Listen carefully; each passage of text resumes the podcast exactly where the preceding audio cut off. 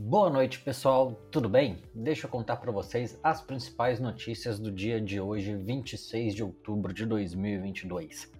Começando com a notícia que é um choque para todo mundo, eu acho que dá uma situação bem engraçada, que é um dos procuradores que participou da, da Lava Jato, o senhor, o excelentíssimo senhor Anselmo Cordeiro Lopes.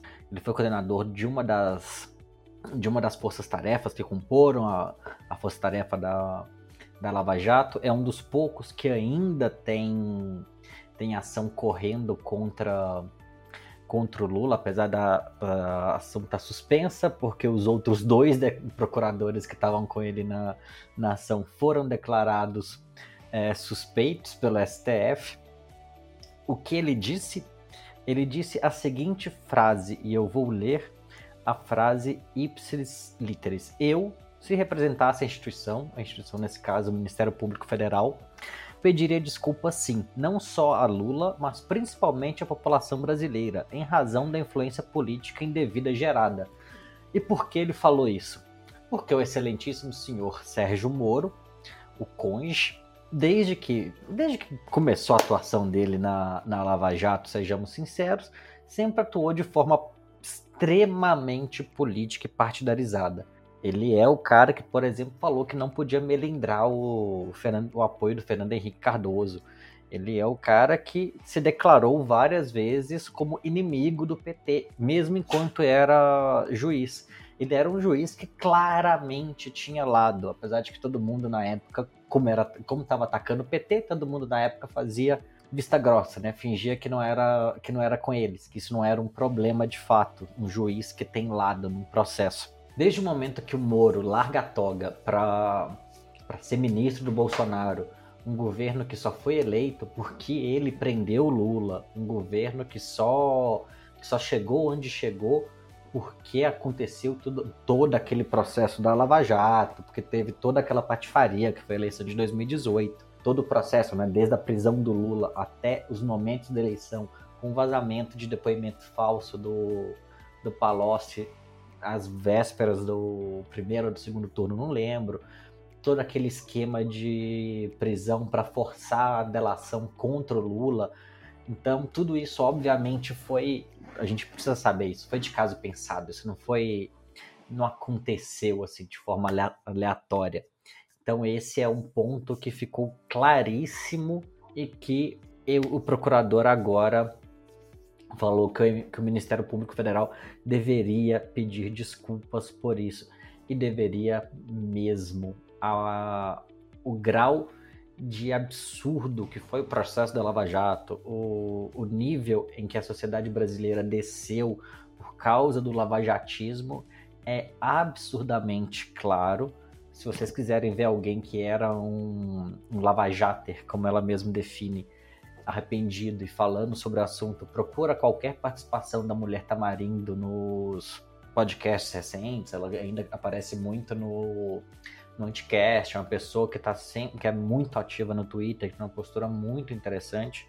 Então vale a pena, vale a pena seguir, vale a pena ficar de olho, vale a pena ler o que ela fala, tanto sobre o período dela como lava-jater e o período dela após o toda a descoberta, vaza-jato e tudo mais, né? Então, assim, é uma, é uma pessoa que tem um...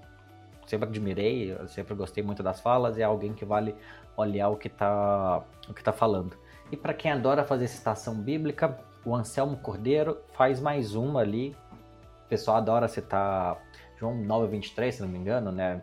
É, encontra, busca a verdade, ela vos libertará. Ele traz uma, um trecho de João também, 8:10, que a avó dele, de acordo com o próprio sempre citava, mulher, onde estão te, aqueles teus acusadores? Ninguém te condenou? Nem eu te condeno. Vai-te e não peques mais.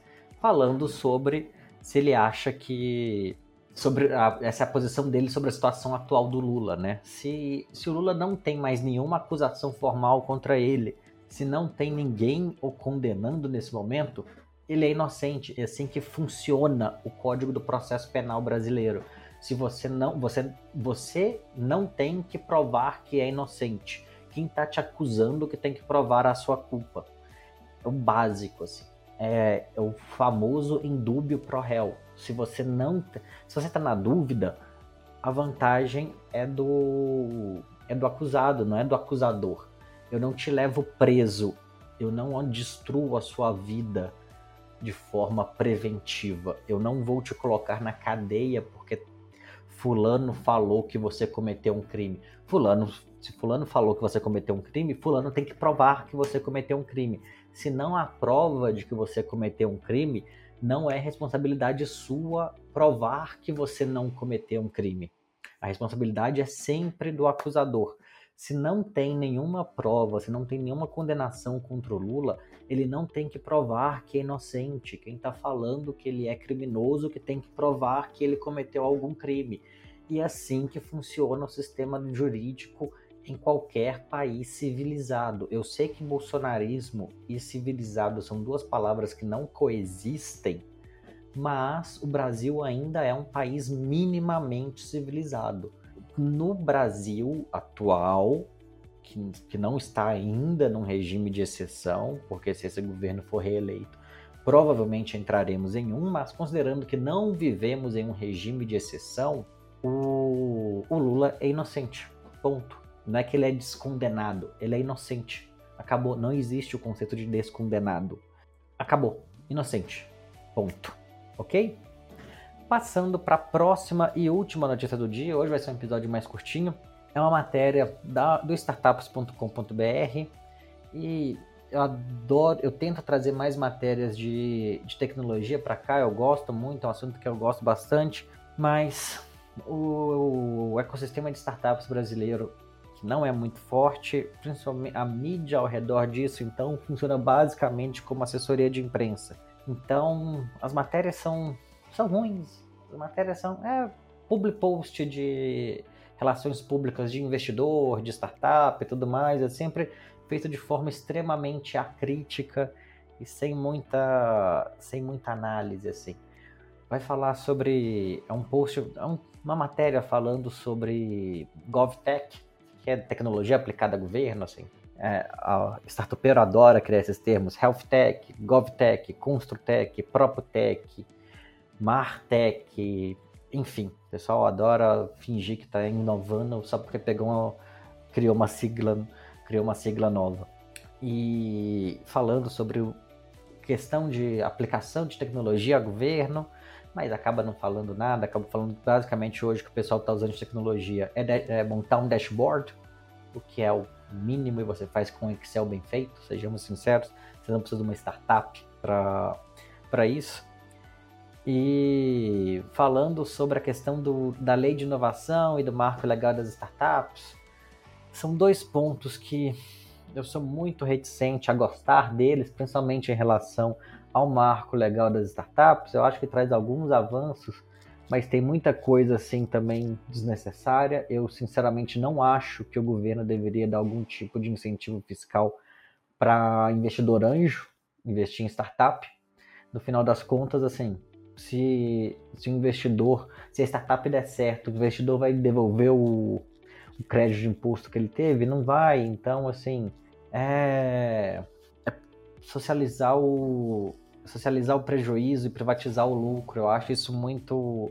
Eu acho que essa é o clássico perfil do liberal brasileiro, aquele cara que quer benefício fiscal para tudo que ele faz, mas aí quando o governo quer aumentar imposto para investir em educação ou quer uma quer aumentar o SUS, ele vai achar um absurdo e vai falar que é socialismo ter qualquer coisa que seja minimamente saudável, que a partir do momento que o, que o Estado começa a oferecer mais coisas, ele fica puto porque aquilo poderia ser uma oportunidade de negócio perdida. Então é o tipo de coisa que eu não que eu não gosto. Eu acho que eu acho que investidor, principalmente o investidor brasileiro é muito é muito chorão. Então, é isso. Fica aí mais um vídeo de crítica a, ao mercado brasileiro de startups, essa questão de ser sempre algo meio um jornalismo, assessoria de imprensa, ser sempre um monte de, de gente chorando por benesses do governo, mas quando o governo vai fazer alguma coisa para a população ampla, reclama de, de socialismo. Beleza? Esse foi mais um episódio do Deixa eu Contar. A equipe, como sempre, somos eu, a Fernanda Barros e a Natália Cofran. Qualquer coisa, a gente está no Twitter, no Deixa Contar PD, e no Instagram, Deixa Contar Pod. Qualquer coisa podem me procurar também, Lúcio Cordeiro no Twitter, e Lúcio Cordeiro Underline no, Instagram. Tô no LinkedIn também, Lúcio Cordeiro. Pode ir lá que eu tô sempre disponível para ouvir dores, críticas, reclamações e feedbacks positivos e negativos. Beleza? Valeu, gente. Grande abraço. Até a próxima.